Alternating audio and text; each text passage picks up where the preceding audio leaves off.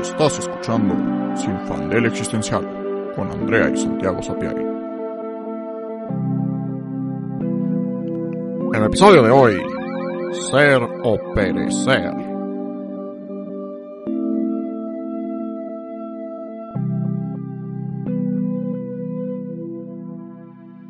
Hola, soy Andrea. Y yo soy Santiago. Y si se escucha chistoso este audio es porque lo estamos grabando súper provisionalmente en nuestras casas. Desaparecimos la semana pasada porque se nos atravesó la situación COVID. Ninguno de nosotros tiene COVID, todo bien, pero no podemos vernos ahorita. Y vamos con un episodio muy interesante que tiene que ver con esa situación. Básicamente, este, ahora con el COVID, llevamos casi tres años. Estábamos el otro día acordándonos como a qué edad empezó y qué era de nuestras vidas en ese momento. Era muy diferente de nuestras vidas en ese momento. Este, y, y nos preguntamos, pues justamente a todo este rollo de la pandemia y, y, que nos hemos encerrado y ha cambiado tanto nuestra vida para no enfermarnos y para, pues técnicamente, seguir existiendo.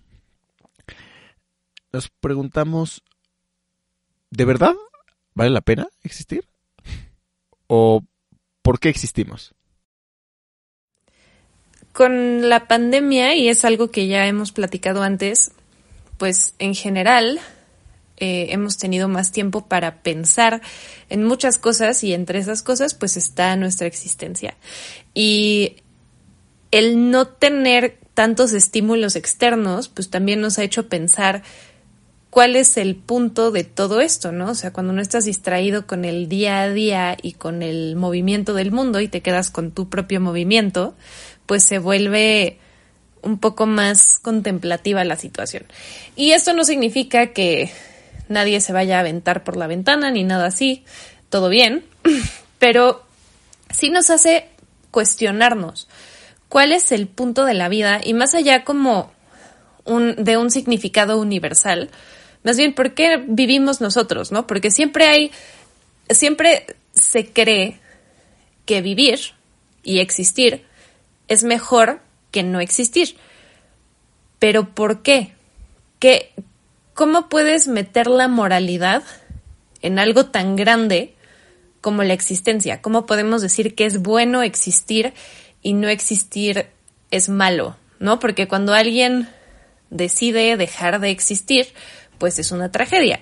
Y se entiende por el, rollo, pues, social, emocional, pero también es visto como un error, ¿no? O sea, el, el, no existir es malo y el existir es lo bueno.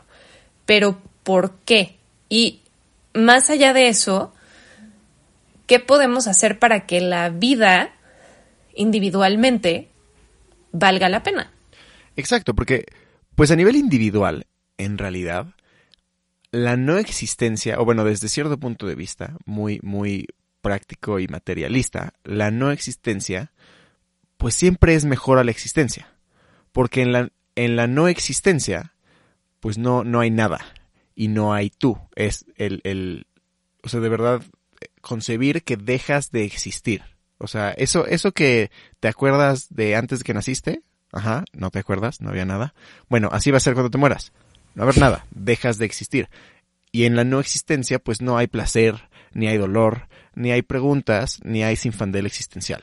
Solo no hay nada para ti. Entonces, no importa qué tan feliz sea tu vida y qué tan maravillosa sea, si experimentas algo de sufrimiento o en algún momento este experimentas sentimientos eh, eh, o pensamientos que te hacen sentir como, ah, puta madre con la vida, pues entonces, si, si, o sea, no pensemos como en el suicidio, pero más bien, si mágicamente hubiera un botón que lo aprietas y dejas de existir en una lógica como de que nunca hubieras existido, ¿no? Para también no meter como un rollo de que si dejas de existir, o sea, en el mundo real que sería suicidarte, pues dejas atrás también como dolor y gente y entonces al final, aunque tú no lo experimentarías, sabes que en tu no existencia alguien más lo experimentaría, entonces igual eso también te detiene, pero no pensemos en eso, entonces pensemos que mágicamente aprietas el botón, dejas de existir como si nunca hubieras existido, entonces no causes dolor a nadie, Nadie se acuerda que exististe y tú como ya no existes, pues tampoco. ¿Por qué no? O sea, justo desde este punto de vista materialista, pues tomaríamos eso, ¿no? Porque, porque al final, aunque sí tengas algo de placer, si tienes, aunque sea un poquito de sufrimiento, que, que no es agradable, pues en una existencia ya no hay sufrimiento y, y nada más es, pues sí, nada, ¿no? Está, está genial no existir. Exacto, porque tú no estás ahí para experimentar tu no existencia. Creo que ese es el punto, que si dejas de existir, pues para ti eso no es nada y tú te anulas. Pero también hay quien diría como, no, pero espérate, a mí me gusta existir, a mí me gusta esta vida y me gusta experimentarla. Y que bueno, está muy bien, a mí también me gusta vivir. Pero la pregunta sería, ¿por qué? Y más allá, o sea, podemos decir cosas como muy obvias, ¿no? Como, bueno, es que mi familia y mis amigos y mi perro y todo. exacto, mi perro, todos fuimos a eso. todo el mundo es como, ¿por qué vivimos las mascotas? Pero más allá de esas cosas bastante obvias, ¿cuál es el punto de la existencia? Porque si es la felicidad, entonces la mayoría de las personas pues no tendría sentido que existieran, o sea, para ellas mismas, porque yo no creo que la mayoría de la gente sea feliz. O si es el placer, porque como humanidad sufrimos mucho y constantemente y por años. Y hay gente que la mayoría de su vida sufre por alguna razón, por puede ser dolor físico, una enfermedad crónica, un problema psicológico, una situación, una guerra, como que hay mucho sufrimiento en el mundo. Pero es interesante que incluso personas que han pasado por situaciones muy fuertes y traumáticas, aún le encuentran sentido a la existencia. Y es algo que he estado pensando últimamente, que huimos mucho del sufrimiento y aspiramos al placer, pero en general, el sufrimiento y el placer no duran tanto, son sentimientos pasajeros y si te enfrentas al dolor sin sufrirlo desde antes, no se convierte en sufrimiento. Entonces como que hay manera de, no de evitar el dolor, sino de, al no evitarlo, no es tan malo. Exacto, como contra. Y creo que es lo que pasa en la pandemia un poco. O sea, perdón, Sí, no, perdón, que, que justo, que creo que es contra al argumento que estaba diciendo hace rato, como en contra de este materialismo, este, hedonista también, donde el placer es la máxima. Pues sí, puedes decir como, bueno, o sea, sí me gusta el placer y sí técnicamente el sufrimiento, pues, eh, no me gusta, pero en conjunto, o sea, como que son, son un yin y yang que hacen en conjunto una experiencia de la vida que sí quiero. ¿no? Y entonces, y, como dices, al final el sufrimiento es pasajero, ¿no? Y es una sensación, y es, y es como el placer, ¿no? Se siente, este, increíble estar en una montaña rusa, eh, bueno, para muchas personas, este, y se siente feo caerte de la bici, pero al final las dos cosas son momentáneas y pasajeras y, y, creo que sí, el tema del sufrimiento muchas veces es el sufrimiento que tienes antes y pensando en esto de caerte de la bici, este, creo que como niño es, es horrible aprender a, andar en bici, porque sabes que te vas a caer, ¿no? A fuerzas te vas a caer. Y, lo que sufres es que sabes que va a pasar y no sabes cuándo y sabes que no te va a gustar y que te va a doler. Este, pero al final creo que en nuestra cabeza se vuelve mucho mayor a lo que en realidad es, o sea, caerse de la bici, digo, a menos que vayas este, en chinga eh, bajando una montaña, que no es el caso si estás aprendiendo a andar en bici, pues nada más, pues sí, te raspas el codo, este, y te caes y se te sale el aire dos segundos, pero, pero te paras y, ya, como nuevo, ¿no? No, no hay mayor problema.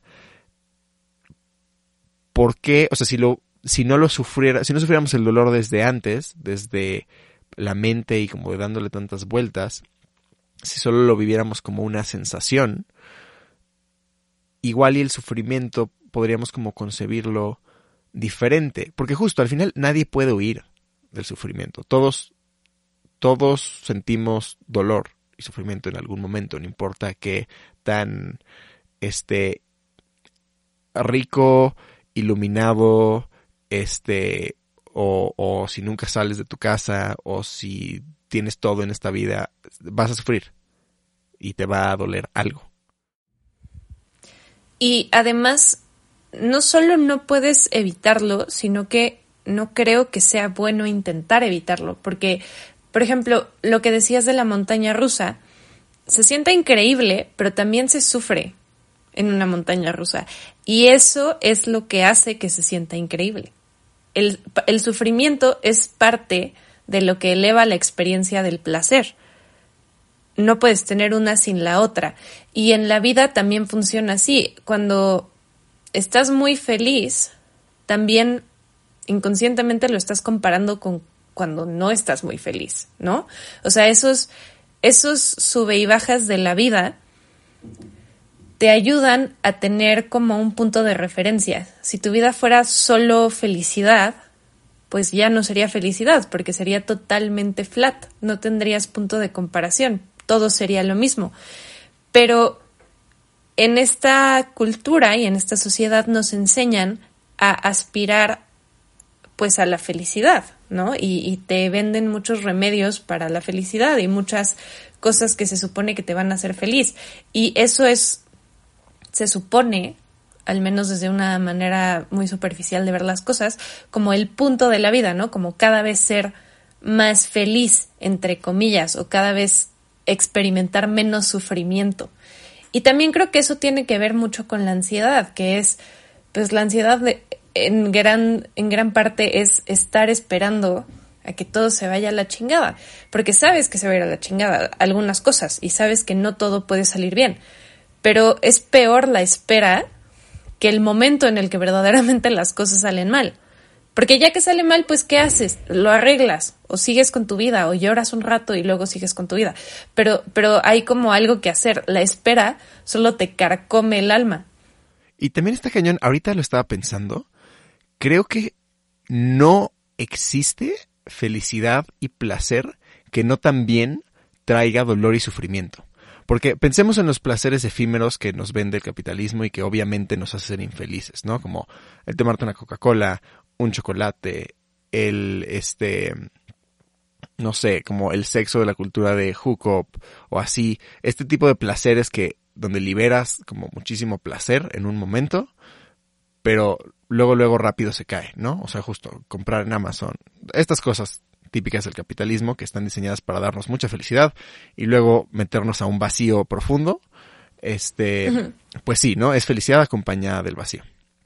Pero también la felicidad, este, más, este, eh, no sé cómo decirla, eh, mm, humana, profunda, iluminada, este, la felicidad de estar con tus amigos, este, pasar un día increíble con tu pareja, eh, irte de vacaciones increíble, este, cualquier tipo, cualquier experiencia que te trae mucha felicidad, también trae muchísimo sufrimiento y dolor eh, en forma como de tristeza o nostalgia, porque, número uno, en el momento en que lo estás viviendo, sabes que se va a acabar y sabes que esa felicidad tiene, tiene fecha de caducidad.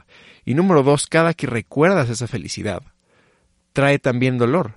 Los momentos más felices de mi vida, este, cada que me acuerdo de ellos soy muy feliz, pero esa felicidad también trae, trae un dolor en forma de, de tristeza y de añoranza. Pero al final, soy más feliz sintiendo esa mezcla de, de placer y sufrimiento que, que igual y una felicidad, este, como más, más pura, ¿no? Que, ajá, un poco, un poco como intensamente, este, la, la película de Pixar que no me gusta tanto particularmente, pero me gusta que al final, como que un poco la tesis, este, es que, porque en toda la película básicamente la emoción de la felicidad y la emoción de la tristeza, personificadas, están peleando toda la película, y al final el chiste es que se contentan y crean un recuerdo que es, que trae, que está cargado de las dos emociones, ¿no? Cuando antes todos los recuerdos solo estaban cargados de una. Y, eso es como parte del proceso de, este, de Riley, la niña que tiene estas emociones, como de crecer, el, el crear una primera memoria que tiene felicidad y tiene tristeza. Y, y se vuelve una de sus memorias esenciales. Y creo que así es la vida, ¿no? Creo que nuestras memorias esenciales siempre son, son algo así, porque al final, igual y no es tanto de que se trate de buscar el placer y evitar el sufrimiento, sino de experimentar cosas que nos hagan sentir este mucho. Sea, sea lo que sea, bueno, igual y no sea lo que sea, pero como como, esa complejidad. Tener un mosaico de experiencias humanas. Exacto, un mosaico de experiencias humanas. Y eso es interesante, o sea, creo que creo que estoy de acuerdo con esa tesis, pero también creo que cada persona decide un poco el por qué está vivo o no. Hablábamos también de, pues, no todo el mundo sabe por qué está vivo. ¿No? Creo que puedes tener un propósito y, no tiene que ser una meta en el sentido como de, ah, me voy a volver rico y famoso, no, sino cuál es el punto de que existas, ¿no? Para ti mismo. Y creo que hay personas que lo tienen, pero también creo que hay personas que solo existen. Y hablábamos también de que puede ser que solo existir sea mejor. A lo mejor el esa persona que solo está por ahí viviendo su vida y que nunca se ha parado a pensar como de ¿por qué estoy haciendo esto? A lo mejor la pasa mejor que nosotros, no lo sé. Pero para mí eso sería imposible. O sea, creo que también es una pues no una maldición, pero sí, no, sí es una maldición. Pero no no está tan padre el autoevaluarte y el hacerte estas preguntas.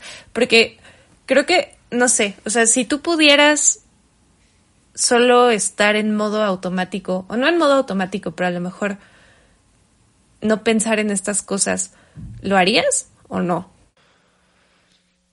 No sé, está cañón. Porque pues sí, al final no pensar en estas cosas, o sea, no cuestionar la, el sentido de tu vida o tu felicidad o, todo esto, pues sí tendría más... O sea, al final si lo estás cuestionando, pues no hay pedo. O sea, como que ya... No, no... No hay conflicto. Porque el conflicto viene de uno mismo. Y si no lo conflictúas, pues ya. Pero también, si no lo estás conflictuando, ¿vale la pena? o, o justo, porque como esta idea, o sea, si estás en piloto automático, entonces pues estás en piloto automático, eres pues como un NPC, ¿no? Nada más estás ahí respondiendo a estímulos. Pero también, y, pues sí, o sea, no sé, e-, este cuestionamiento de decir que eres un NPC también, ¿no ser un NPC es mejor? Pues es que no, o sea, yo creo que justo es lo que estaba pensando, que a lo mejor da igual si nunca examinas tu vida y da igual si eres un NPC y solo vas en modo automático, porque al final todos nos morimos y ya. O sea, da lo mismo. Exacto. Sí, al fin, es que es que es eso. O sea, al final la vida no tiene un valor intrínseco, un significado intrínseco y no siento que no vale la pena vivirla este en sí misma como como o más bien, objetivamente o esencialmente, o sea, es eso, no trae uno un significado esencial. Y pues sí, o sea, nosotros se los ponemos y nosotros justificamos como nuestra propia, este, existencia y, y nuestra propia vida tan, tan infeliz o tan llena de sufrimiento que, que esté. Pues sí, pero creo que es eso, que objetivamente da igual, o sea, objetivamente no vale la pena vivir, pero tampoco vale la pena morir. Da igual. Creo que lo que importa, o la manera en la que puedes hacer que valga la pena existir, es tú decidir por qué estás vivo. Y si tienes chance de orientar tu vida hacia eso, pues entonces va a haber valido la pena para ti. Porque lo que hagas o no hagas da igual. Creo que muchas personas tienen muy claro que viven porque quieren ayudar a otros, o que viven por el arte, o que viven por el placer, o que viven por incluso el sufrimiento. O sea, es algo que eso existe en muchas religiones de, pues entre más sufras aquí, más es probable que te abran las puertas del cielo, ¿no? Eso también existe. O vivir por, no sé, vivo para crear. O gente que vive para destruir. Pero si tienes claro eso para ti mismo, entonces tu vida va a haber valido la pena para ti, incluso en medio de una pandemia que parece que no se va a acabar nunca.